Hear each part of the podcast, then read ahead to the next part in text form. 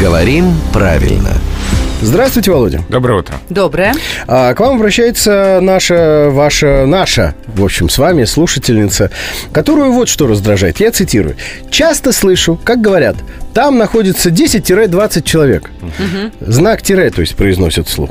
Меня это очень удивляет, потому что, как мне кажется, он не должен читаться вслух, а почти все его произносят. Что за ерунда? Ну, я могу понять, откуда взялась эта конструкция, потому что в письменном тексте знак, ну, он виден, да, Да. и вот этот интервал, то есть от 10 до 20 человек, но когда мы скажем, там находится 10-20 человек, вот этот вот смысл теряется.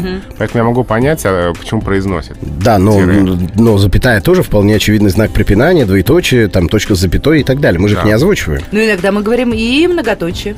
Но в данном случае, конечно, лучше все-таки сказать по-другому.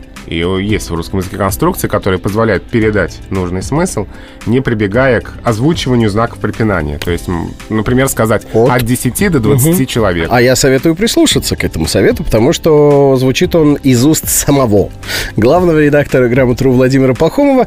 Кстати, рубрику с его участием «Говорим правильно» можно слушать в эфире ежедневно, по будням, конце каждого часа, то есть в 7.50, 8.50 и в 9.50.